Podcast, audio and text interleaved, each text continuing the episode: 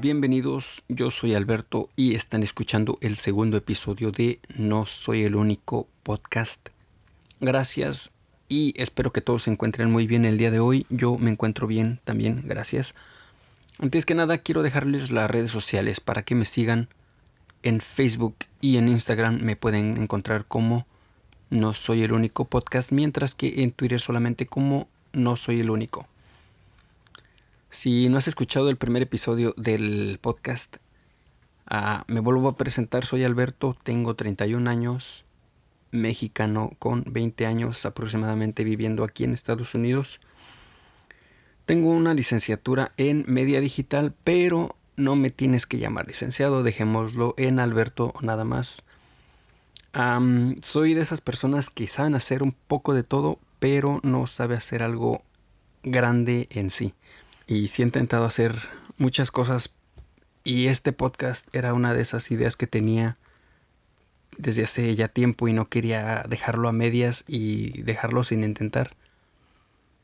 Y al empezar el primer episodio pues ya tenía la motivación que, que en parte fue eh, una amiga que comenzó también su podcast ah, de aquí de Houston también llamado Ponte Pilas por si quieren escucharlo que también está, está, está muy bueno la verdad. Y pues me motivó un poco más a seguir con la idea y tratar de, realizarla porque ah, ha habido muchas cosas que he dejado así, a, medias. He intentado, pero las he dejado a medias y dije, no, este, el podcast no va a ser una de esas cosas, así que pues aquí estamos.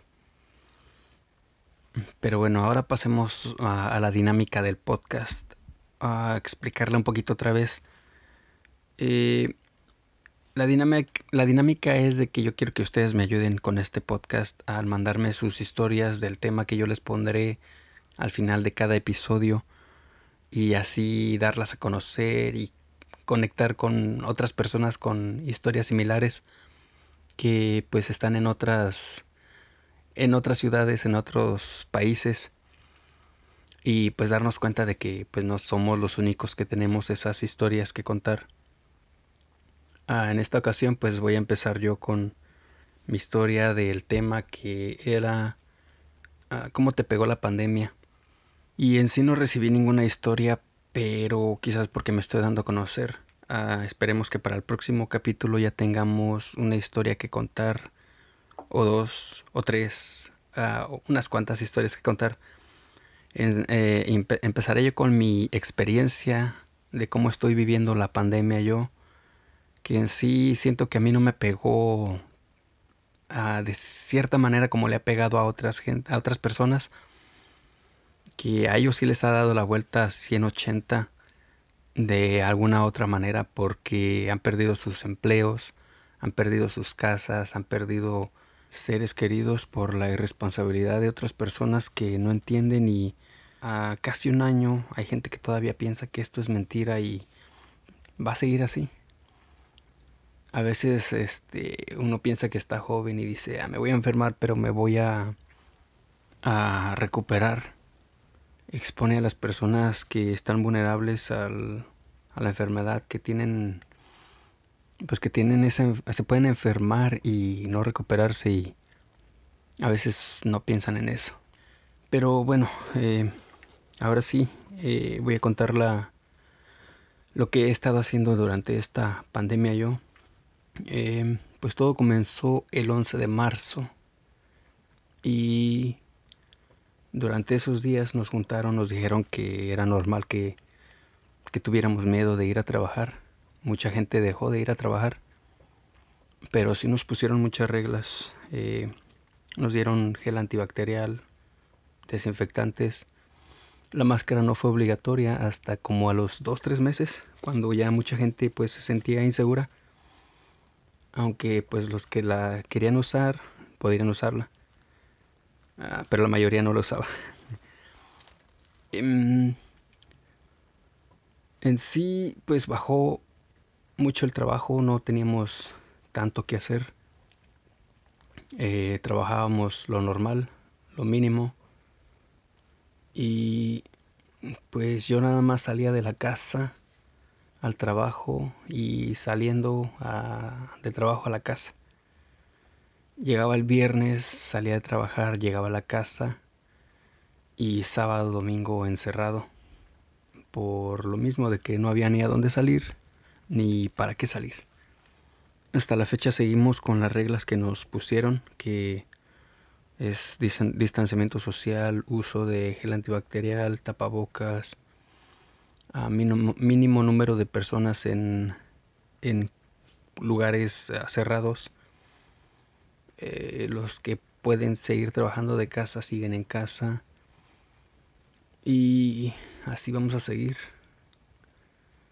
Eh, se dieron algunos casos que para mí eh, son pocos porque en sí en la compañía somos entre 150 y 200 personas y para 10, 15 personas que se han enfermado es casi el 10% en 9 meses que se me hace muy bajo número y creo que eso es bueno.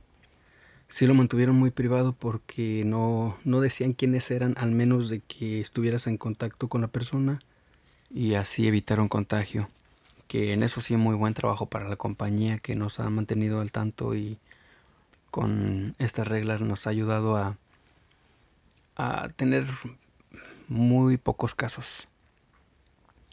Lo único que queda por ahora es seguir eh, trabajando todos juntos y aprender a seguir viviendo con esto hasta pues hasta que todos hagamos caso y dejemos de salir cuando no debemos y seguir las reglas porque si así lo hiciéramos todos esto ya habría pasado desde hace unos cuantos meses pero esto va para largo lo único que podemos hacer es no desesperarnos y seguir las reglas cuando podamos.